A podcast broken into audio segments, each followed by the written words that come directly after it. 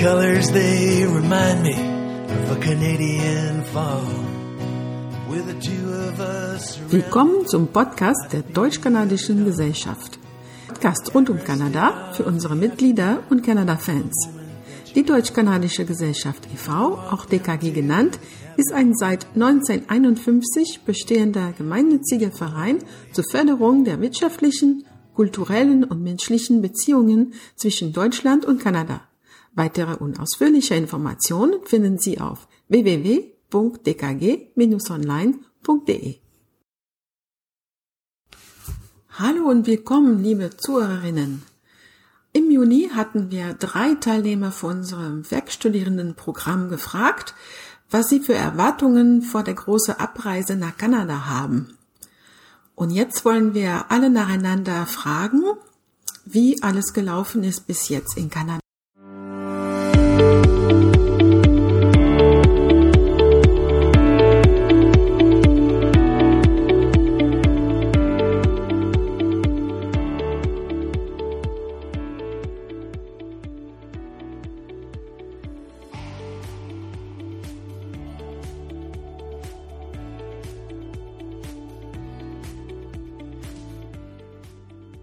Und äh, mit uns heute ist äh, Aska. Sie ist schon mehrere Wochen in Kanada, in Vancouver. Hallo, liebe Aska. Vielen Dank für deine Zeit. Ja, ähm, wie war dann äh, deine Ankunft? Wie ist das dann äh, gelaufen?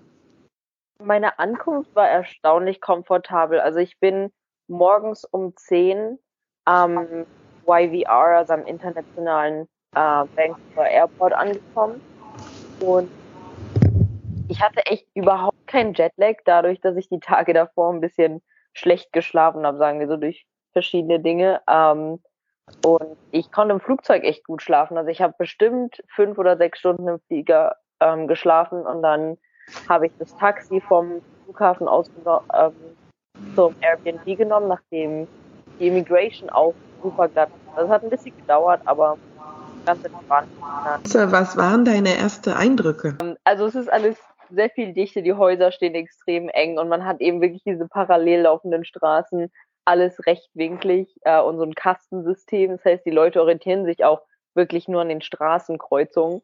Ähm, und obwohl man echt doch ein ordentliches Stück von der Down also von der Downtown entfernt ist, also wirklich von Downtown Vancouver, ist doch echt viel sehr nah dran. Also ich bin zu Fuß zur Arbeit gelaufen. Es sind zwar 45 Minuten, aber dafür läuft man auch ein ordentliches, also einen ordentlichen ähm, Teil, einfach die Blöcke runter. Ähm, aber ich habe alles nicht nah bei mir und es ist einfach sehr, sehr viele Häuser. Sehr gut. Und ähm, ja, wie wurden dann, dann äh, deine Erwartungen getroffen? Weil bei dir so ein bisschen Chaos erwartet und äh, du wolltest unbedingt als äh, Halbjapanerin den Japanviertel besuchen. Wie ist das alles gelaufen? Die ersten Wochen waren ziemlich genauso, wie ich es mir vorgestellt hatte. Also ich brauchte eine ziemlich lange Zeit, um mich erstmal daran zu gewöhnen, mich um mich selbst zu kümmern, wo ich einkaufen gehe und was ich esse und so. Ähm, da war es ganz gut, dass ich das Airbnb hatte, ähm, weil ich da erstmal Ansprechpartner hatte.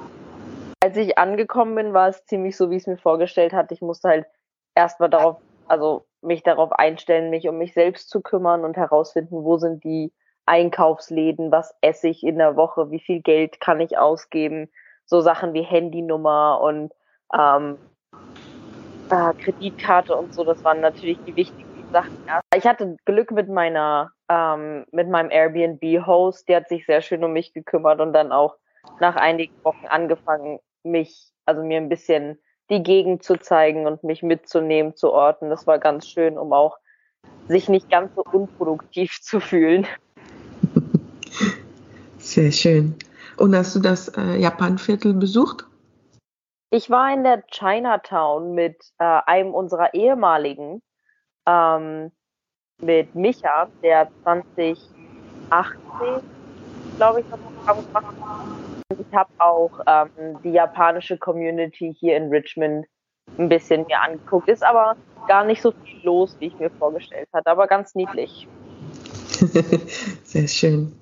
Ähm, wie ist deine Wohnsituation? Ist alles gut da auch verlaufen? um, also ich hatte kurzzeitig ein bisschen Angst, obdachlos zu werden, ehrlich gesagt. Oh weil ja, ähm, gerade Richmond ist katastrophal zurzeit, was die Wohnungssuche und so angeht. Ich weiß nicht, wie das mit den. Ich habe jemanden, der glaube ich jetzt im September kommen müsste, äh, ob der da mehr Glück gehabt hat, aber es ist sehr teuer und sehr viel ist auch einfach schon weg. Also die Angebote sind alle nur ganz kurz. Aber ich habe dann auf die letzte Woche Glück gehabt und jetzt wohne ich in einem schönen Haus mit drei Mitbewohnern und habe da auch echt Glück mit den Leuten gehabt. Also alles gut jetzt. oh, das ist gut zu hören. Ähm, und wie ist der Alltag äh, mit dem Job? Ähm, ich arbeite fünf Tage die Woche, sechs Stunden lang. Zurzeit von zehn bis vier in der Küche von dem Restaurant. Ähm, jetzt ist die Sommersaison langsam zu Ende, das heißt, es ist entspannter. Wie ist das mit der Freizeit? Ich versuche die, also meine zwei freien Tage immer so voll wie möglich zu. Also meine freien Tage, da muss ich immer im Voraus so ein bisschen überlegen, was ich mache. Ähm, vieles kommt aber auch einfach spontan, also das kann man gar nicht vorhersehen. Zum Beispiel, dass Micha ähm, nach Kanada gekommen ist, während ich hier bin, was ein absolut super guter Zufall war. Ähm, solche Dinge, die passieren eben einfach und das Wichtigste ist, dass ich nicht Nein zu Dingen sage und alles ausprobiere. Ich habe jetzt auch langsam Freunde gefunden bei der Arbeit und auch außerhalb. Das heißt, Wochenends, also für an meinem Wochenende, was oft nicht das Samstag Sonntag Wochenende ist, ähm, ist immer viel los. Sehr schön. Das ist wichtig. Ja, ich, ja da, da sich das alles ähm, ja, die ganze Eindrücke auf sich wirken lassen und äh, ja, alles erleben, was, was geht, ne? Genau. Ähm, hast du dann, äh, jetzt, dass du in Kanada bist, ähm, hast du andere Ideen, was du danach äh, nach der Arbeit machen möchtest zum Durchreisen? Oder bleibst dabei, dann vielleicht mit dem Zug zu reisen oder dich anderen anzuschließen und rumreisen oder andere Orte, die du vielleicht doch sehen möchtest? Ja, das ist äh, zurzeit eine ganz interessante Frage, weil jetzt vor kurzem ähm, habe ich mein Flugticket umbuchen lassen. Das ist ja jetzt langsam an der Zeit. Ähm, und ich muss ehrlich zugeben, ich habe verkürzt, nicht von Oktober aus, aber ich hatte ja am Anfang gesagt, ich möchte bis Januar in Kanada bleiben, aber ich fliege jetzt wahrscheinlich ähm, Weihnachten schon nach Hause. Einfach okay. weil ich das ähm, familientechnisch, weil mir das einfach lieber wäre und ich glaube, auch ich weiß nicht, ob ich das emotional so gut hinkriegen würde, so weit weg von meiner Familie. Ähm, und jetzt ist eben die Frage, wie gestalte ich die Monate davor noch? Ich arbeite bis Ende Oktober in dem Restaurant und danach würde ich mir für zumindest November einen anderen Job suchen und danach wahrscheinlich mindestens zwei Wochen zum Reisen, aber ich bleib wahrscheinlich in BC. Ähm, Whistler und so zum Skifahren müsste ich hinkriegen, aber die Zugfahrt da muss ich noch überlegen, ob es wirklich lohnt. Aber auf jeden Fall in die Rockies. Ähm, ob ich das mit dem Flugzeug mache, also einfach drüber fliegen, oder ob es da Roadtrip-Möglichkeiten gibt, das ähm, sehen wir dann, würde ich sagen. Dann echt spontan noch. Aber das ist Teil, Teil vom Spaß, würde ich sagen. Das ist richtig, genau. Und ähm, ist äh, Kanada so weit, also weil du natürlich jetzt äh, nicht in alle Provinzen warst und Territorium. Ähm, aber ist das so weit, was du dir gedacht hast? Oder ja, erhofft hast? Ja, also die Natur ist atemberaubend. Besser als man, also wirklich, die Fotos kommen nicht daran, was man hier wirklich sehen kann. Das ist ähm, unglaublich. Es ist halt schade, dass Kanada so riesig ist. Also man muss echt lange fahren, um bestimmte Orte zu sehen. Und allein schon Vancouver Island, das ist noch ein Punkt auf meiner Bucketlist. Dafür die Fähre, die drei Stunden lang morgens um fünf oder so. Ähm, das merkt man erst, wenn man hier ist. Aber es ist, hat alle meine Erwartungen übertroffen. Die Leute sind auch wirklich so nett, wie der Stereotyp das sozusagen vorhersagt. Ähm, und ich bin voll zufrieden. Oh, das freut mich sehr zu hören. Hast du auch negative Erfahrungen gemacht? seit deiner Ankunft? Das ist eine interessante Frage. Also das Negativste, was ich jetzt so, was mir jetzt so als erstes in den Kopf kommt, ist, ähm, wie stark, also das soll jetzt nicht falsch rüberkommen, das muss ich richtig formulieren, ähm, wie stark hier die chinesische ähm, Community ist, ist beeindruckend. Beeindruckend in alle Richtungen. Also ich habe schon richtig gutes chinesisches Essen hier gegessen und ich habe so viele verschiedene Sprachen gehört und auch viele Japaner, wie gesagt. Ne? Also die japanische Community ist auch recht groß. Aber auf der anderen Seite war ich auch ähm, bei der Bank, um mein, meine Kreditkarte mir machen zu lassen. Und da wurde ich gefragt, da wurde ich nicht gefragt, ob ich mein Gespräch auf Englisch haben will, sondern ob ich es in äh, auf Kant Kantonesisch oder äh, Mandarin haben will. Und ich war so verwirrt. es gibt auch, also gerade Richmond habe ich, also habe ich herausgefunden oder haben mir andere Leute gesagt, gerade Richmond hat wirklich eine große Menge an Leuten, die nicht mehr Englisch sprechen, weil eben die chinesischen Netzwerke hier so stark sind, dass Leute, die aus China kommen, gar kein Englisch mehr lernen müssen. Und das ist meiner Meinung nach ein bisschen schade, weil ich mich manchmal in der Situation befinde, dass ich im Park unterwegs bin und da wirklich Leute sind, mit denen ich nicht kommunizieren kann, obwohl ich Französisch und Englisch spreche. Und das, ähm, das merkt man. Wow, ja, das stimmt. Ja. Aber abgesehen davon fällt mir jetzt gerade nichts ein. Ja, Hast du etwas äh, Neues von Kanada gelernt, was dich so überrascht hast, das was du nicht gedacht hättest oder so?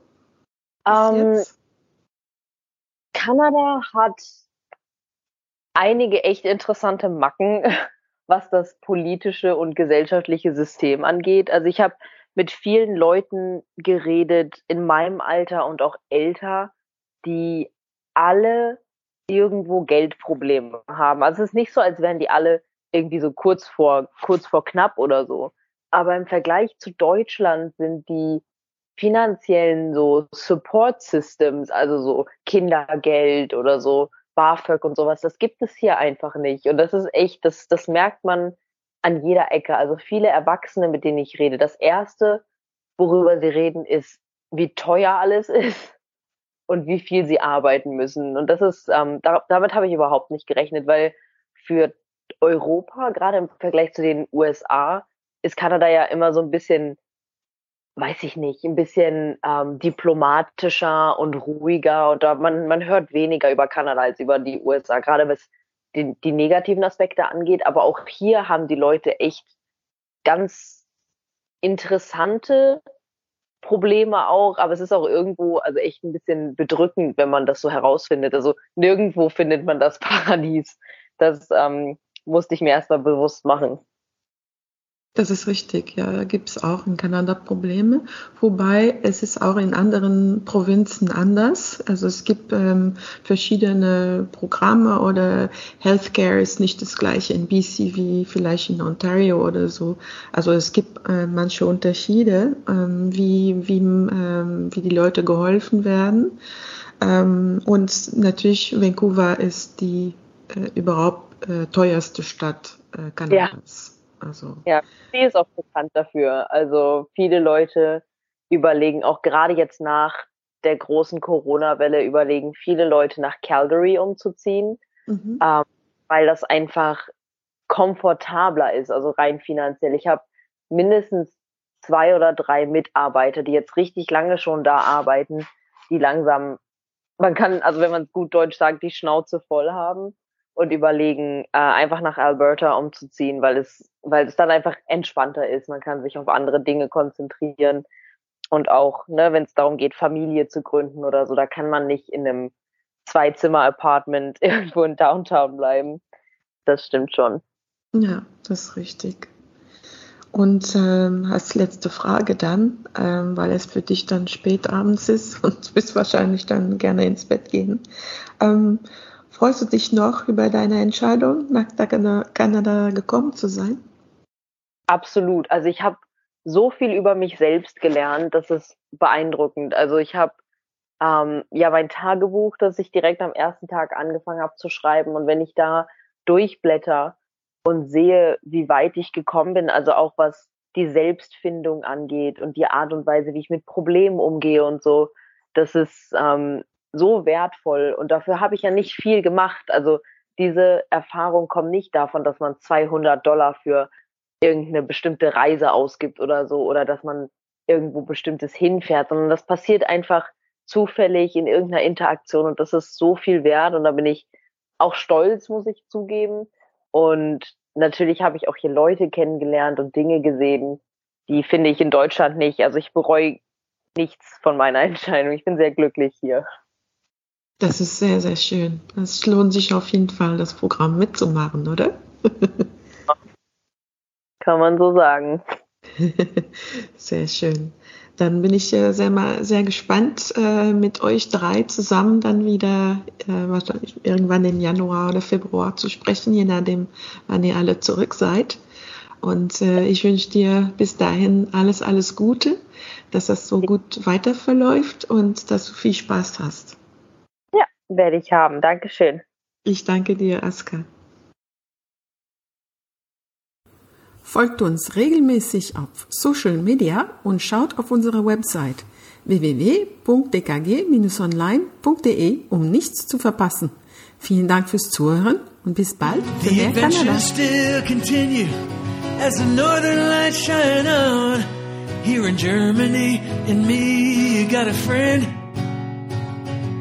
And I count the days to see you again. Till I see you